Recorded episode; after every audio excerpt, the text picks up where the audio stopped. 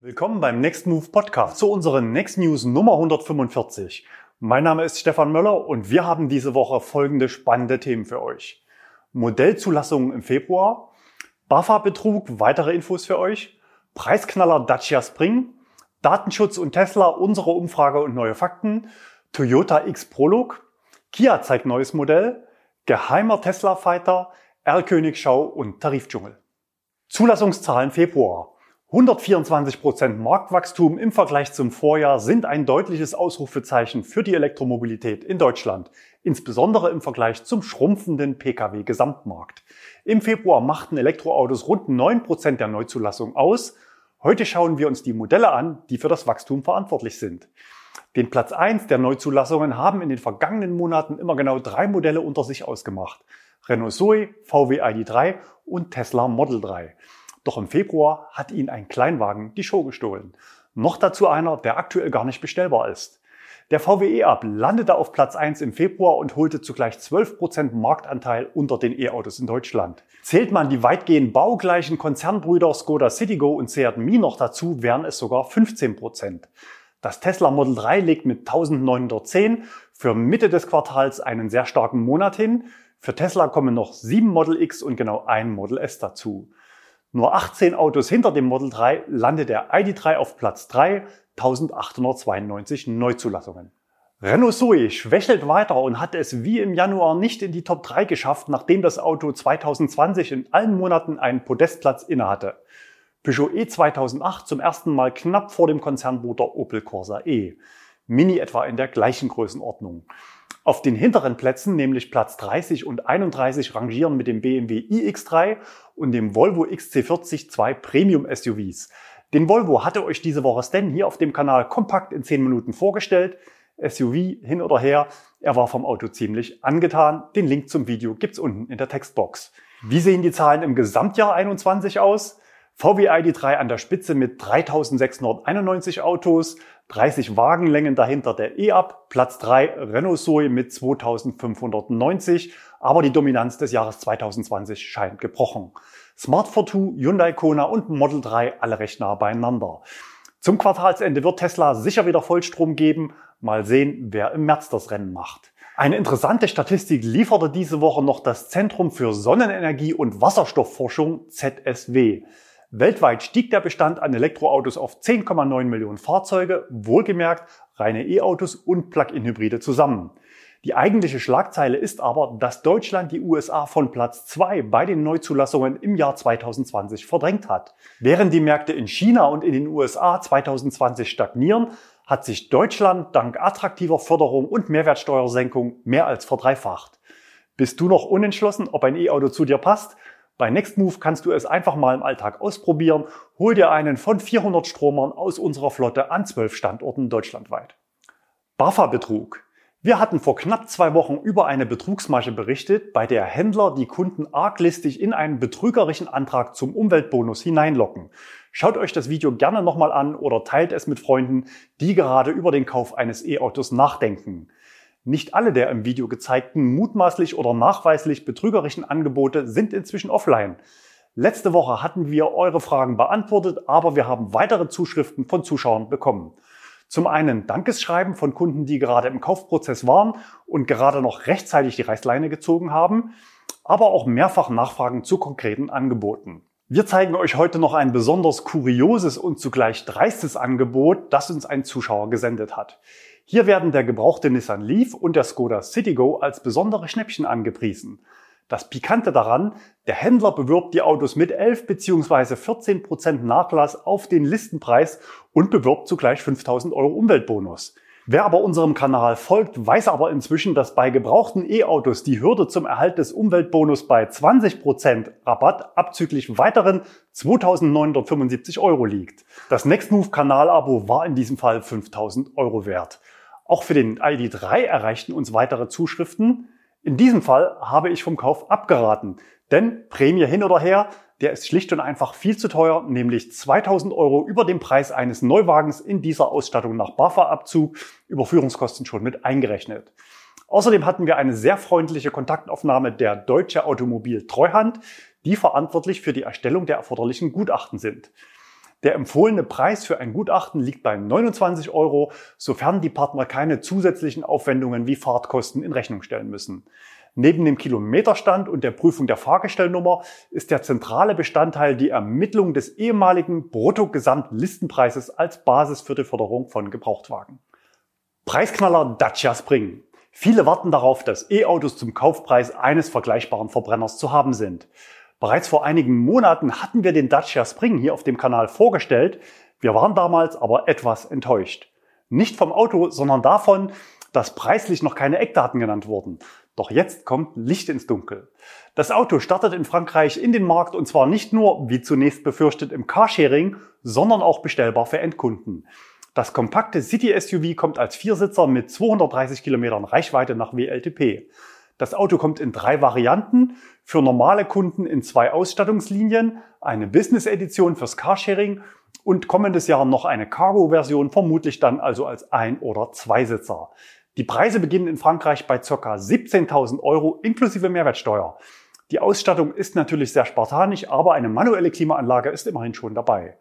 CCS mit 30 Kilowatt Ladeleistung ist optional gegen 600 Euro Aufpreis verfügbar, jedoch nicht für die Basisvariante. Die Aufpreisliste ist aber absolut überschaubar und das obere Ende der Preisliste liegt tatsächlich unter 20.000 Euro. Wenn das Auto auch so nach Deutschland kommt, dann würde der Preis nach Abzug der Förderung unter 8.000 Euro starten. In Frankreich sind ab dem 20. März Vorbestellungen möglich. Die ersten Kunden sollen dann im Herbst ihre Autos bekommen. Das Design erinnert schon ein wenig an die Billigkonkurrenz aus China. Kompaktes SUV, etwas hochbeinig, kleine Räder und der Spring wird ja auch tatsächlich in China gebaut, um diese Preise zu ermöglichen. Was meint ihr? Welche Marke in Europa muss sich am meisten vor der Billigkonkurrenz fürchten? Würdet ihr den Spring kaufen? Schreibt uns doch mal in die Kommentare. Datenschutz und Tesla, Umfrage und neue Fakten. Der Wächtermodus war letzte Woche unser Titelthema. Der Berliner Datenschutzbeauftragte hatte einen Tesla-Fahrer verwarnt und darauf hingewiesen, dass der Wächtermodus im öffentlichen Raum nicht eingesetzt werden darf. Euer Feedback in den Kommentaren war sehr zahlreich und hat uns durchaus überrascht. Überraschend deutlich ist auch das Ergebnis unserer Umfrage. Wir hatten euch gefragt, wie ihr zum Wächtermodus steht. Über 80 Prozent haben sich dafür ausgesprochen, dass das System in seiner aktuellen Form auch im öffentlichen Raum zum Schutz des Eigentums eingesetzt werden darf. Das ist ein sehr klares Votum. Die Beteiligung war mit über 4000 abgegebenen Stimmen sehr hoch, aber natürlich nicht repräsentativ. In den Kommentaren war auch häufiger zu lesen, Datenschutz ist Täterschutz. Oft war zu lesen, dass der Wächtermodus ja nicht dauerhaft aktiv sei, sondern nur aufzeichnet, wenn sich Personen dem Auto nähern.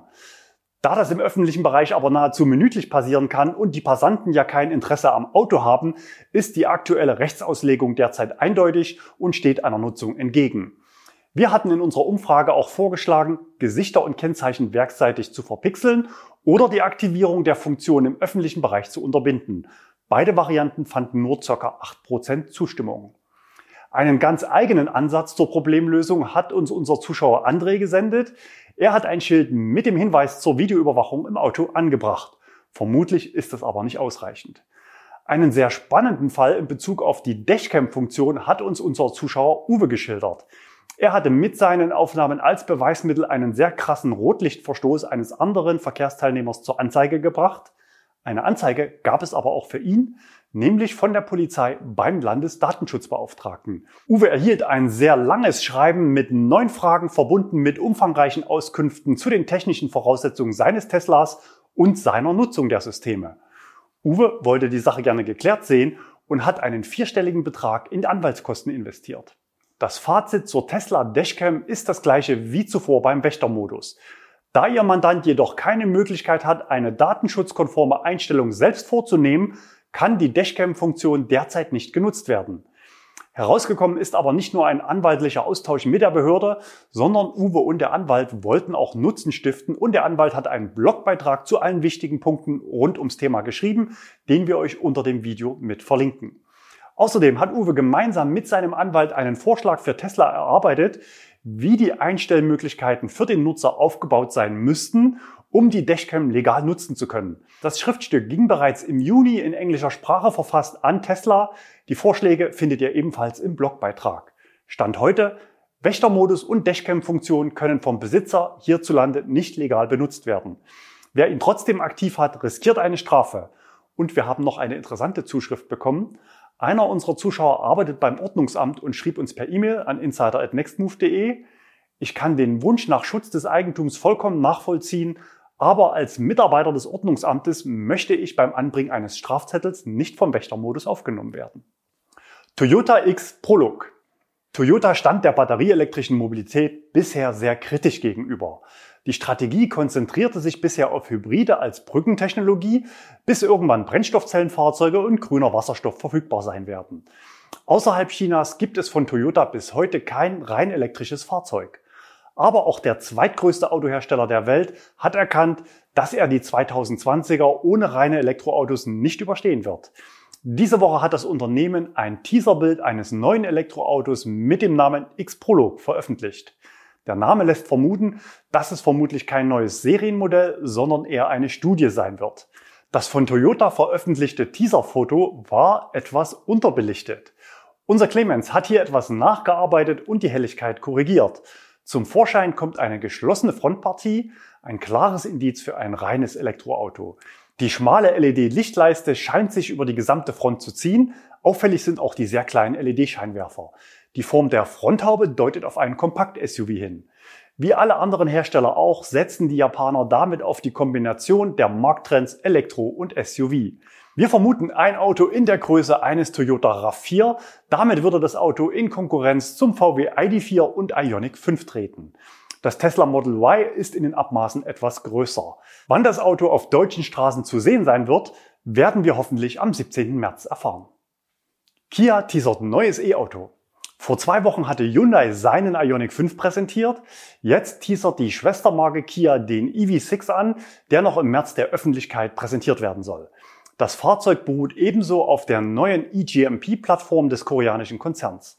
Es sind also die gleichen Eckdaten zu erwarten. 500 Kilometer Reichweite und 800 Volt Technologie für ultraschnelles Laden, sprich 100 Kilometer in unter 5 Minuten. Kia verspricht innovative High-End-Technologie. Wir sind gespannt, welche Features mit an Bord sein werden. Vehicle to Load, Anhängerkupplung, Solardach, Augmented Reality Head-Up Display, flexibler Innenraum, Entspannungssitze sollten ja eigentlich gesetzt sein. Wenn dich diese Funktionen interessieren, dann empfehle ich dir nochmal unser Ionic 5 Video. Auch beim EV6 hat Clemens für euch die Teaserbilder etwas aufgehellt, damit wir gemeinsam schon mal etwas genauer hinsehen können. Auf die Scheinwerfer und Rückleuchten scheint Kia besonderes Augenmerk zu legen. Die Silhouette zeigt einen viertürigen Crossover mit relativ kurzer Fronthaube. Der eingesparte Platz kommt dem langgestreckten Innenraum zugute. Auch die Dachlinie bleibt lange oben, so dass hinten auch Erwachsene genügend Kopfheit haben sollten. Das war ja übrigens auch bereits bei den Zwillingen Hyundai Kona und Kia e-Niro das Hauptunterscheidungsmerkmal. Beim Kona lag der Fokus klar auf Singles oder Paaren ohne Kinder. Der Kia e-Niro hingegen ist 18 cm länger, hat mehr Kofferraum und jede Menge Platz plus Sitzheizung auf der Rückbank und ist deswegen auch noch unser aktuelles Familienauto. Noch. Es bleibt zu hoffen, dass die Produktionskapazitäten die erwartete Nachfrage auch decken können. Aber ich bin da optimistisch, denn die Koreaner richten sich sehr konsequent auf Elektromobilität aus. Kia hat sich Anfang des Jahres ein neues Logo verpasst und Motors aus dem Namen gestrichen.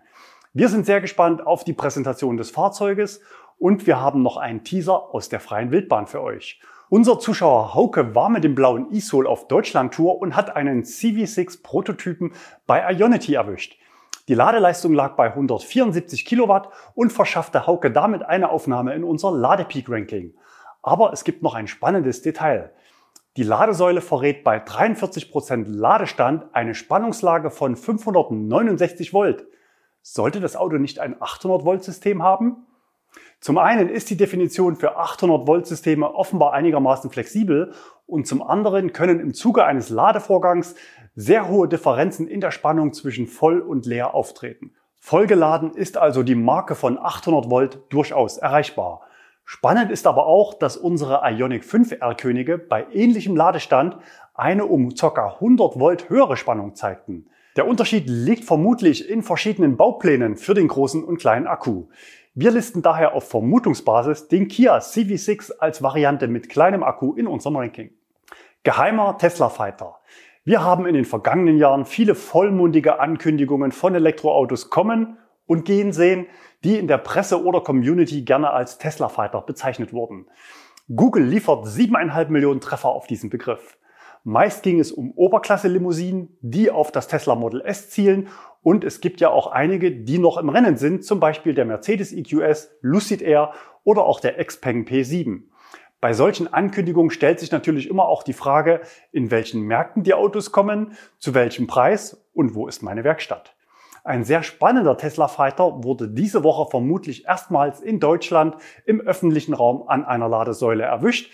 Der Einsender möchte nicht genannt werden. Was kann das sein? Wir sehen eine stark verhüllte Limousine mit Interieur im Oberklasseambiente.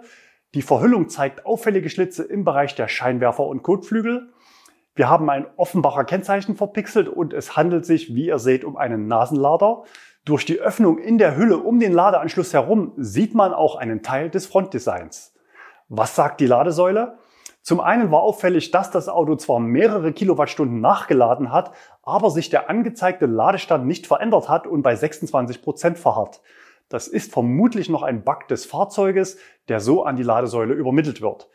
Mindestens genauso auffällig war die Spannungslage von 529 Volt. Also fast der gleiche Wert, den wir eben beim Kia gesehen haben. Das heißt, die Indizienlage bringt uns ganz klar zur Hyundai Motors Group. Ob für die Größe des Fahrzeuges noch die neue eGMP-Plattform ausreicht oder ein größerer Unterbau drinsteckt, wissen wir natürlich nicht. Aber die Daten des Ladevorgangs deuten klar auf ein identisches Design in der Antriebsbatterie hin Konkret vermutlich also die 58 Kilowattstunden Batterie.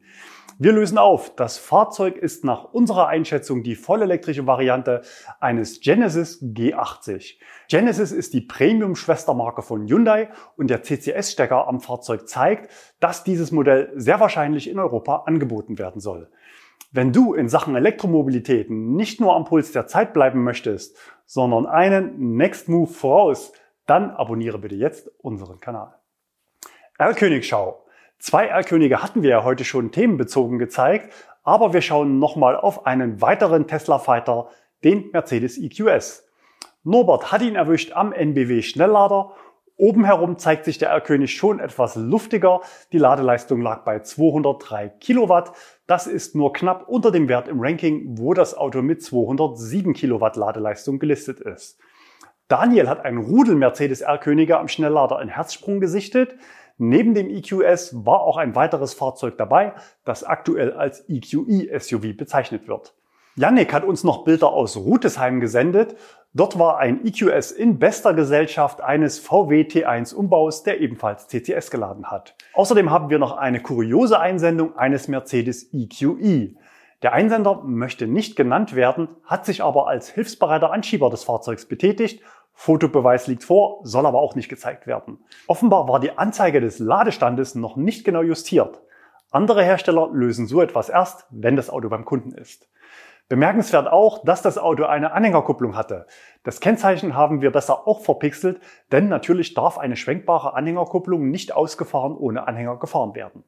Und auch diese Woche zeigen wir noch einen neuen Tesla Supercharger Standort entdeckt von Johannes.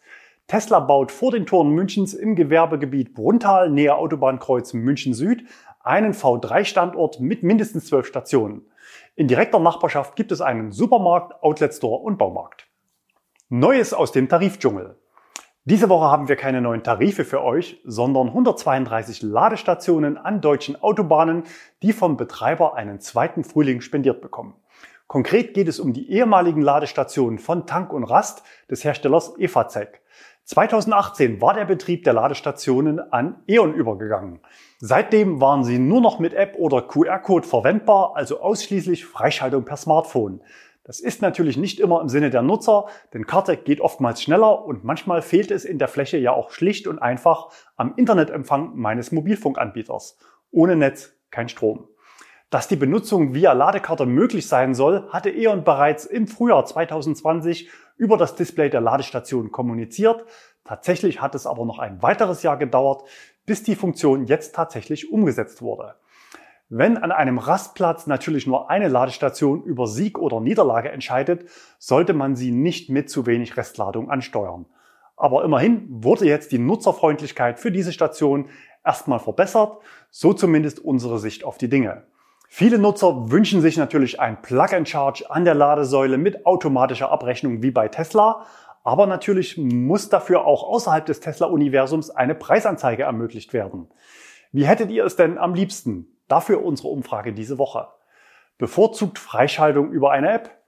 Bevorzugt Freischaltung über eine Ladekarte? Bevorzugt Plug-and-Charge mit Preisbestätigung durch den Nutzer am Display der Ladesäule vor Ladestart oder im Fahrzeug? Den Link zur Umfrage findet ihr unten in der Box. Auflösung nächste Woche. Damit sind wir auch schon wieder durch für heute. Vielen Dank fürs Zuschauen. Bleibt gesund und fahrt elektrisch.